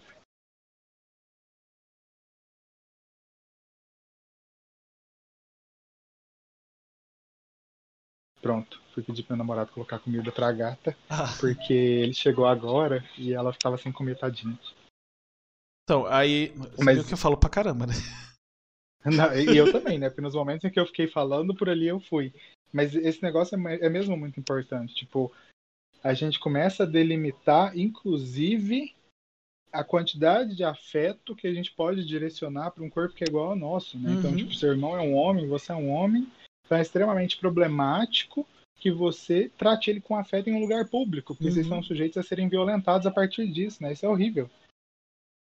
Eu tenho. Eu, o Kelvin faz isso comigo na rua. Tanto é que, tipo, quando eu ando com meu marido na rua, eu não ando de mão dada. Mas não é por não querer, é porque ele não gosta de afeto em praticamente lugar nenhum. Ele não é uma pessoa uhum. afetuosa nesse nível, ele é muito reservado.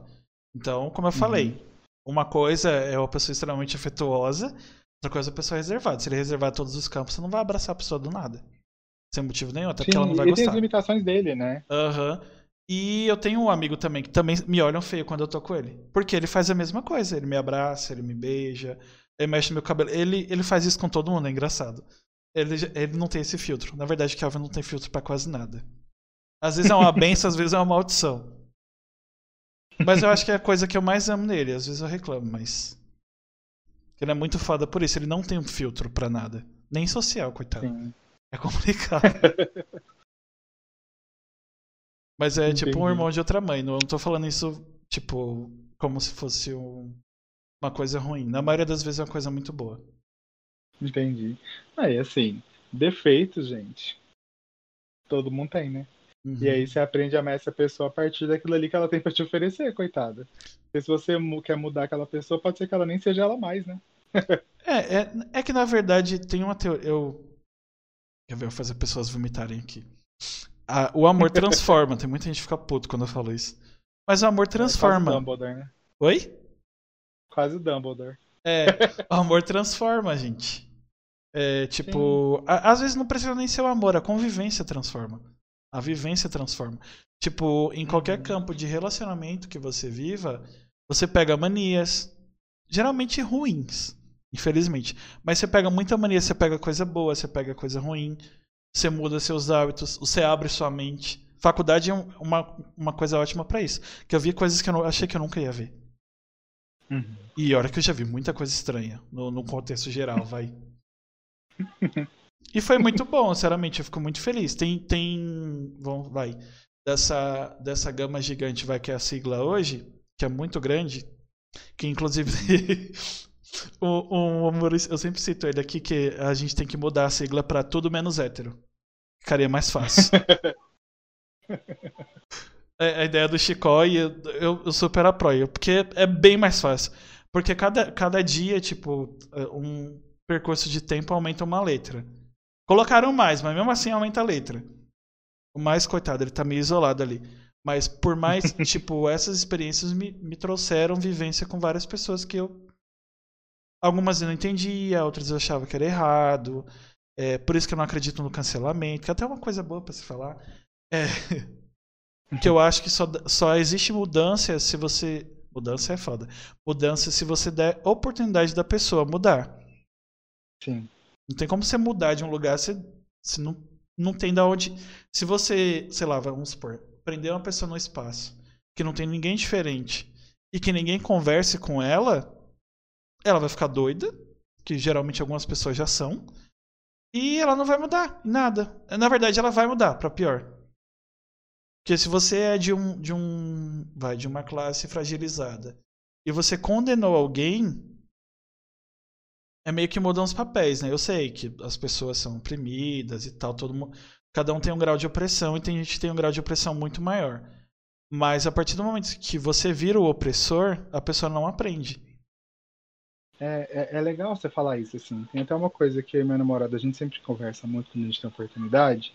É, dentro desse processo ali de luta, de movimentação, de quando a gente começa a organizar grupos para garantir que todas as pessoas tenham acesso às mesmas coisas, Uhum. consigam partir dos mesmos lugares, etc e tal, a gente nunca pode trabalhar com a ideia de que, tipo, este grupo, que agora está sendo apontado como minoritário socialmente, deve ser, tipo, o topo de amanhã. Sabe? Não tem que ter topo. Essa relação ela tem que ser hori- horizontalizada. Aham. Não adianta você chegar em algum lugar, mas de repente você olha pra baixo e tá, tipo, minando sangue, sabe? Uhum. Tipo, você tem que olhar pro lado e ver que legal, você tá aqui do meu lado e ok, você tá aqui do meu lado. Né? É, a gente não pode fazer, e acho que Paulo Freire fa- falava isso, né? Que, tipo, o oprimido, a gente não pode fazer com que. Não, não necessariamente ele fala desse jeito, mas tipo, a Uhum. gente não pode fazer com que ele se torne um opressor em algum momento, né? Tipo, o cara que ele não, não consegue entender ou não consegue vou, vou falar dessa forma, mas talvez não seja mais adequada, mas que não consegue enfrentar é, as opressões que ele sofre e, e ele começa, ao invés de lutar contra elas, a avaliar a necessidade de pertencer a elas é, ou de assimilá-las e compartilhá-las, ele se torna um opressor, né? Uhum. Então, tá errado. É que né, eu, eu, eu falo isso pra todo mundo. Eu depois que, principalmente nas pegadas de podcast que eu escuto muito, é, eu, eu percebi que é só com diálogo, se, se não tem vivência, que agora tá meio difícil, né? Só com diálogo Uhum. que a gente chega. Porque às vezes você Sim. consegue ajudar a pessoa, às vezes não, não adianta, porque ela não muda de opinião, não, não tem muito o que fazer. E às vezes, infelizmente, Uhum. você vai ser obrigado a concordar em discordar, porque é pra isso que É por isso que a gente é plural e é diverso. Se fosse todo mundo Sim. igual, seria uma bosta. Total. Como eu disse no workshop que eu participei uma vez da, da empresa, é, de equidade racial, é, o legal é ser diferente. Que é chato você ser padrãozinho igual a todo mundo. Tipo, ah, você, você posto numa... As caixinhas em si já são chatas. Que, Sim. que a partir do momento, ah, você é o quê? Foda-se. É que nem eu conversei com o Contato Nerd, que é streamer da Twitch. A pessoa fala, ah, eu falo negro ou preto. Ele chama- me chama de contato. Tipo, tá, é, é, essa característica tá no, no meu eu, tá, tá na minha essência. Mas não, ela não é toda Sim. essência. Um perfume não é Exato. só papoula. vai- Nem sei se tem perfume de papoula, mas é um exemplo. Não é só também papoula, não é só jasmim. Eu acho que não, porque papoula é pra outra coisa. Mas vai que, né? Não sei. É, um perfume não é só jasmim, não é só, sei lá, água. Um perfume tem, tem várias coisas. E, tipo, todas Sim. elas formam, tipo, o frasco forma um ser. Mas um, um, dos, dos ingredientes não é o ser. O ser é tudo aquilo que tá naquele frasco. Porque se você Sim. mudar uma coisa do perfume, ele já não é o mesmo, o mesmo perfume. Ele é parecido. Exato. É, o ruim é que, infelizmente, dentro da sociedade que a gente está inserido, é, essa parcela do nosso ser ela é muito apontada, né? Aham. Então, se você é uma pessoa negra, ou então se você, sei lá, é uma pessoa LGBTIA+, se você é uma mulher, a galera esquece tudo que vem junto com isso, né? E eles dizem que você é isso apesar daquilo. Não só você é isso tudo. Então, infelizmente, a nossa sociedade ela não está preparada para fazer essa observação, né? É, tu- tudo. E en- engraçado que é tudo, tudo mesmo. Tipo, tudo que é diferente é apontado primeiro. Vamos supor, se Sim. você é LGBT, é apontado isso depois o que você faz. Se você é mulher, é apontado isso depois o que você faz. Se você tem alguma, ah, tipo. Não sei se é deficiência que se fala mais, mas se não for, se for, não for mais, me perdoe. Se você tem uma, uma limitação, vai. É, se você é Uhum. surdo, se você é mudo, se você é cego, se você é, não tem um braço, uma perna, é a primeira coisa que apontam. Se você não tem altura, tipo, ah, fulano de vai, fulano de tal é um gordinho legal. Fulano de tal é Uhum. gay, mas não sei o quê. Fulano, ah, é É, mulher, mas sabe fazer comédia. N- Não, não faz sentido. Vira um ponto referencial, né? É, o Ah, ponto- sabe aquela pessoa que tá do lado do gordo? Ai, Não. ainda tem isso. Aham. Ainda tem isso que é, é o pior. Eu, eu, às vezes, é, como a gente é ser humano e as pessoas não, não vivem essa coisa dos. co- Como um monte de gente que é da, da outra extrema fala, ou as pessoas mais comuns, que fadas sensatas não existem, gente. Esqueçam disso. Isso aí é, é até ridículo, porque se a ideia da perfeição é imperfeita, não existem pessoas perfeitas. Para com esse, Ah, esse rolê. Não, nem É, existe. Não, não existe. Ah, É, o não pessoal fala que o, achar que um dia. Pode falar. que os feministas da vida, vai, essa pessoa que prega uma coisa e no outro dia acontece o escândalo, fala que. Eu esqueci o que ia falar. Porra. Fala o que você ia falar. E pior que eu acho que eu não lembro o que, que eu ia Porra, falar. eu ia falar alguma. Ah, tá. Que pregam uma coisa e, e no final fazem outra. Tipo, é, é muito foda. Tem que parar, parar com isso. Tipo, por isso que cancelamento não funciona. Eu falei antes. Uhum. Porque não, não dá pra você apontar dedos e querer que as pessoas sejam 100% desconstruídas, porque aí vem um exemplo feio, igual o Fiuk, que é muito ridículo. Tipo, gente, você pedir desculpa por ser homem. Tipo, não, não faz. Não, não tem sentido. Tipo, é que nem agora. Agora tá a mania de as pessoas é, que são ricas não, querem, não quererem ser chamadas de ricas. Porque é ofensivo. Se você tem dinheiro, gente, você tem dinheiro. É sério, tá acontecendo isso. Tipo, a pessoa, ah, eu sou humilde, não sei o quê. Ai, meu pai só me deu. E, e detalhe, tem umas que é, que é brincadeira, é humor, mas tem outras que não Uhum. é humor. É isso que é foda. A pessoa acha que ela vai virar chacota. Tá certo, ser rico no Brasil é complicado. Mas se você nasceu rico, gente, não finge ser pobre. Se eu fosse rico, eu não ia fingir ser pobre. Só porque engaja? É, e- e é curioso pra mim, tipo, pensar nisso, porque Agora eu lembrei do que, que eu, te pergun- eu ia te falar. Ah, Sobre a perfeição. Eu vou falar disso primeiro. É, você falou de perfeição, eu lembrei tipo, de um estudo que eu tava vendo, feito por uma dermatologista e cirurgiã plástica. E ela tava falando que 35% dos pacientes que chegam nela hoje e falam eu quero ter esse tipo de pele são mulheres entre 18 e 25 anos e o tipo de pele que elas apresentam é um filtro do Instagram. Aí ela fala, Sério? gente, mas isso aqui, é, isso aqui é um filtro, isso aqui não existe, isso aqui não é uma pele. Por mais que você tente, você não vai conseguir ter essa pele. Ai, mas será que então se eu fizer uma plástica e fizer isso com o meu nariz igual a esse filtro, eu consigo? Então, tipo, é, é perigoso. Inclusive, você comentou sobre né, pessoas pra gente indicar, e aí Aham. você poder conversar depois. É, tem uma influencer daqui de Uberlândia, a Yusley da Mata. Ela é uma mulher trans negra e ela, ela passa muito ali por empreendedorismo, moda e tudo mais. Ontem ela falou disso no Instagram dela. E aí eu tava pensando, eu falei assim, gente, a que ponto nós chegamos das pessoas usarem agora como referencial de perfeição e satisfação um filtro de Instagram? É um absurdo. É um é absurdo. bem complicado É- é- mesmo. Sabe, você pegar um filtro do Instagram e levar para o médico e falar assim, eu quero ter esse, essa pele, eu quero ter esse rosto. Filho, não! Pelo amor de Deus. Caramba. Uhum. Ah, daqui a pouco, se, se não resolver, o que, que a gente vai fazer? Não sei se você já assistiu Black Mirror, que tem o esquema da, do grão. Você põe o Aham. filtro, a pessoa fica do jeito que você quer, se der ruim, você bloqueia ela. Parei. Não duvida, a gente dá de muita coisa. Não você, tô falando pro povo em Tá geral. aí, né?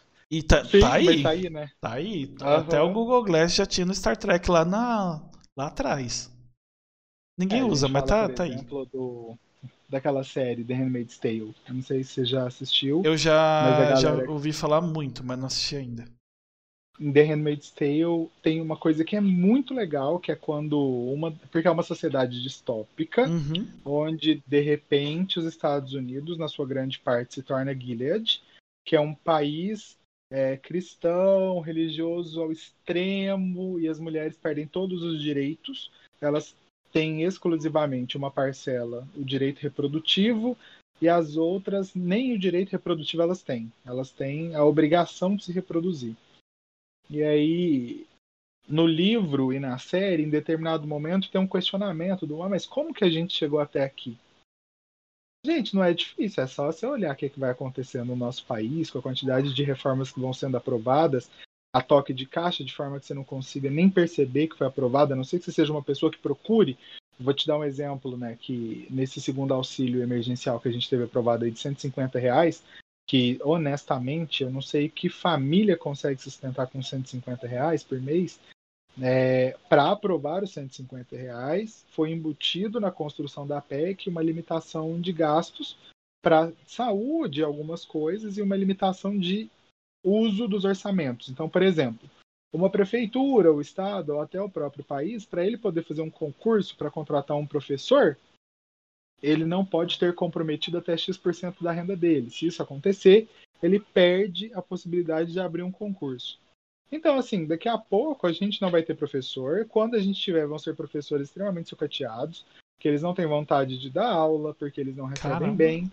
Então, assim, são coisas que a gente não tem acesso, porque vai acontecendo de forma a ficar escondida e dentro de uma bolha mesmo, que só quem está ali procurando que acaba vendo, porque nem pela mídia é noticiado com tamanha importância. E quando a gente vê, a gente está numa sociedade como aquela ali reportada, sabe? Uhum. Porque nada acontece da noite pro dia. Ninguém vai aqui, tipo, te forçar a ter comportamentos a partir de amanhã. É tudo construído de pouquinho em pouquinho. Eles vão testando nossos limites, né? Uhum. É tipo aquela aquele absurdo que eu chamei até de lei russa, que queriam pro- proibir propagandas com tipo LGBT. Em São- Foi em São Paulo, Sim. né? Foi aqui em São Paulo. Foi. Que Uhum. parece que tem pessoas de outros estados querendo fazer a mesma coisa. Sim, é, eu lembro que quando saiu essa, e como eu trabalho em São Paulo, né, a empresa que eu trabalho ela é de São Paulo, ela, a, a base do Brasil é em São Paulo, aí a galera foi e começou a comentar a respeito disso. E aí eu olhei através do Instagram da deputada estadual Érica Malunguinho, fiz um vídeo e falei, porra, mas por que que eu aqui de Berlândia estou falando sobre esse tema, né? Gente, é muito simples. É porque a gente vive numa sociedade onde o chorume político, né, aquele extrato que sai ali do lixo, ele está se alastrando em todos uhum. os lugares. E a partir disso, o que, que a gente tem? A gente tem pessoas copiando propostas que são apresentadas em outros lugares. Então, a gente tem um grupo de pessoas atentas. E aí, hoje, no Espírito Santo, no Ceará, e tem mais um estado, que agora eu não tenho certeza de qual é, já apresentaram o mesmo projeto para garantir que a propaganda gay não aconteça. É, eu nem. nem é, provavelmente, se eu for ler, eu não vou entender, porque eles usam. Eles, atualmente, as pessoas que. Atualmente, não, na verdade. Sempre. Eu não vou dar uma. É, tá certo, tem pessoas que fazem leis boas, mas do jeito que eles fazem a lei, tipo, você não entende. E se Sim. eu não me engano, teve até uma lei que fizeram para flexibilizar o uso da. Não tem a ver com o assunto, mas para flexibilizar o uso da maconha em si. Só que do jeito que fizeram, a, a, a interpretação que a maioria das pessoas tem piorou. Tipo, uma lei de 2007, se eu não me engano.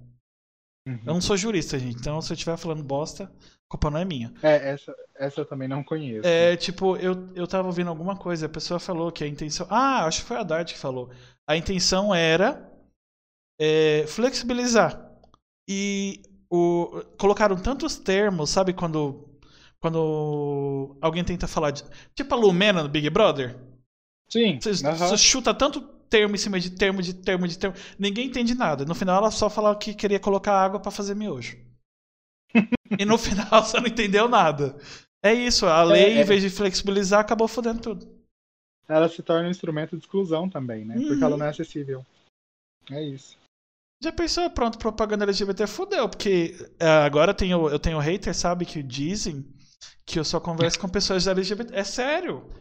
Aí, tá, aí, aí, do nada eu descubro que o comentário é. Porque, gente, não é o foco. E, se, e como diz o, o Gamer 30, se fosse o foco, foda-se. A Twitch tá aí, o YouTube tá aí, o podcast, o Spotify tá aí, Deezer tá aí, a Amazon também, iTunes. Você escuta se você quiser. Se você tá achando Exato. ruim, você vai para outro lugar. Basicamente. E tem muita opção. Porra! Tem live até de pesca. Não tem desculpa Exato. pra você estar tá aqui se você não quiser. É, é muito foda esses negócios. Tipo, porra, proibir propaganda, então vai foder. Acabou. Você vai, a gente vai fazer o quê? Vai virar a Rússia? Uhum. Daqui a pouco. Eu achei que não ia. Pro, não, não sei quantos anos que aprovou a, a lei da, da LGBTfobia. Que, não sei, dois anos, três 2019. anos. 2019. É. Dois anos. Eu achei que não ia aprovar. E aprovou. Uhum. Agora é, vem essa outra lei, porra. É até legal você falar disso, porque na verdade não é uma lei. O que a gente tem, é, assim como o direito à união homoafetiva, é uma decisão do STF ah. que ele normatiza decisões de outros tribunais e obriga que agora seja feito. Mas não é um instrumento de lei. Não existe uma lei hoje que garanta que pessoas possam realizar uniões homoafetivas, assim como não está descrito na lei, e aqui eu posso estar enganado nesse segundo, mas eu acho que não. É, não está descrito na lei efetivamente, porque não é um projeto de lei, que criminaliza a LGBTfobia dentro ali do crime de racismo. Foi uma normatização do STF. Por ah. isso que ah. muita gente fala que dependendo do funcionamento do STF, a gente poderia ter sim um retrocesso nas leis que têm trabalhado em favor de determinados grupos sociais minoritários. É, então essas coisas podem ser revogadas a qualquer momento. É, eu não sei exatamente como funcionaria, porque eu não sou do campo do direito, mas elas podem sofrer problemas, elas podem sofrer prejuízos. É que eu não sei se nosso sistema de lei é igual ao dos Estados Unidos, mas teve um bagulho lá parecido, né? Que o Obama fez um, uma coisa e o Trump foi lá e tirou, e agora o Biden tá colocando de novo. Ah, eu acho que era aquele Obamacare, né? Que era para facilitar o acesso à saúde, se eu não estiver enganado. Não, não tô e, nem ah, falando, não, mentira, não tô falando nem da... disso. Lembrei, é das pessoas transexuais no exército, né? Isso, tô falando disso. Aham, sim, lembrei, lembrei. é, que até então o Obama tinha autorizado, aí o Trump foi lá e proibiu, Uhum. e aí o Biden foi e autorizou de novo. Sim. É que fica essa briga de vai, vai, vai, não vai, vai, não vai, agora posso, agora não posso, agora posso, agora não. Tá, tá complicado. Exato. É, eu, eu não, não funciono como funciona a Constituição deles, mas, e como que é o, o, tipo, o instrumento do direito é utilizado lá, mas aqui no nosso, um dos problemas é porque não existe a legislação que normatiza isso. Foi só uma decisão ali do STF que acabou sendo expandida e agora, tipo, os tribunais precisam seguir isso, sabe? Uhum. Porque se, por exemplo, um juiz lá de Santa Catarina proibisse que duas pessoas se casassem e isso fosse levado ao STF em outras instâncias, seria aprovado efetivamente porque já existe a normatização disso, sabe? E aqui, tipo, de forma bem leiga, porque eu também não, sou, não tenho conhecimento aprofundado disso. Entendi. É, obedecendo ao seu tempo, Aham. gostei muito do papo, embora tenha me sentido muito. Eu falei zoando, mas na, na verdade é porque eu gostei. Eu senti meio Ah, boçal, mas é porque você se empolga, mas o mais o que acontece você esquece. Eu a minha dicção vai pro para outro lugar, porque toda vez que eu fico muito eufórico, eu perco a dicção. Ela vai embora. É basicamente. Você já indicou uma uma menina pra bater um papo, mas ah, inclusive as pessoas que você me indicar, é, me passa o contato dela pro Instagram, dá uma avisada também para Uhum. que aí a gente já conversa, se dá pra marcar der. Se a pessoa quiser, ela vem. Se ela não quiser também, ela não vem, porque eu não converso só com LGBTs, tá, gente? É as pessoas que não querem. Na verdade, eu não vejo problema com isso, mas explicando aqui novamente, eu não posso obrigar ninguém a conversar comigo. A gente ainda tem esse direito. Exato. Ah, Esse ainda tá mantido. É, antes que seja tirado, a gente ainda tem o, o direito de escolha. p- Pra algumas coisas, mas tem. É. Ó, eu- enquanto a gente estava conversando, eu estava pensando, e ela foi a primeira que me veio à mente. Eu acho super legal, quem quiser conhecer um pouco do dia a dia dela, é arroba Yusley da Mata, e o S-L-E-Y da Mata, é, daqui de Uberlândia, tá no Instagram. É, eu não consegui pensar em outra pessoa já de imediato, mas eu prometo que se eu pensar eu vou te mandar. Aham. Eu já vou avisar ela, porque eu acho que ela tem um contexto super legal, ela é bem divertida para poder conversar. E para quem me acompanhou até aqui, gente, gostou de um pouco do que eu falei, é, me segue no Instagram, porque é legal para aumentar o engajamento ali, para poder levar um pouquinho dessa palavra para outros lugares, porque, como eu te falei, é, eu falo de política, eu falo de Uberlândia, mas tudo que é tratado ali pode ser aplicado a qualquer lugar. Eu gostei muito da nossa conversa, achei super divertido como a gente passou, sei lá, de homofobia para Glee, Ryan Murphy, ao ódio de Ryan Murphy que meu namorado tem. Então, eu achei que foi muito legal. Eu achei muito prazeroso a nossa conversa, viu? Obrigado, Regis. É, eu que agradeço. É, inclusive foi como é que o papo surgiu de uma um, acho que é a enquete que eu joguei no Instagram, né? Foi, foi sim. Uhum. É, foi basicamente isso. Gente, amanhã esse papo vai estar lá no YouTube a partir das 5. Então procurem. Só procurar no YouTube Papo, é, papo Incerto Podcast, vai estar lá no canal. E saem cortes todos os dias no canal do YouTube também, que é outro canal, canal de cortes, Cortes Papo Incerto, 9, meio-dia e 3 horas. Cortes desse papo vão sair na próxima semana, porque como o papo já é uma hora e meia, duas horas, e os cortes agora são de 5 a 10 minutos no máximo, sai muito corte. Então, Hum. a gente ainda tá em três episódios ou quatro atrás. E pra quem quiser ouvir também, não quiser assistir, quiser ouvir, tem no Spotify, no Deezer, na Amazon e no iTunes. É amanhã a partir das 6 horas. O áudio vai estar lá. Dou da chamadinha pra frente, como sempre. E é, é isso. Se vocês puderem. Eu acho que nem vou divulgar o Facebook mais, porque divulgo- o Facebook morreu. É, o Instagram é papo incerto, o Twitter é incerto papo. Inclusive eu virei meio twitteiro. Tô lá direto. E. É, é, é isso. Ah, gente, comprem PCs periféricos no Shopping Info para ajudar nós. Usem o código papo incerto, todo minúsculo. Frete grátis para todo o Brasil. Não sei se tá ainda, mas eu acho que tá, porque não me mandaram mensagem. E 15% de desconto no boleto. Eu- E 5% uma vez no cartão. E é isso. Obrigado para quem tá ouvindo no futuro, quem assistiu agora. Obrigado Fagil de novo, que tá aqui com a gente outra vez, que a gente vai bater um papo. Acho que é semana que vem. E amanhã. Amanhã é sábado? Não, amanhã não tem live.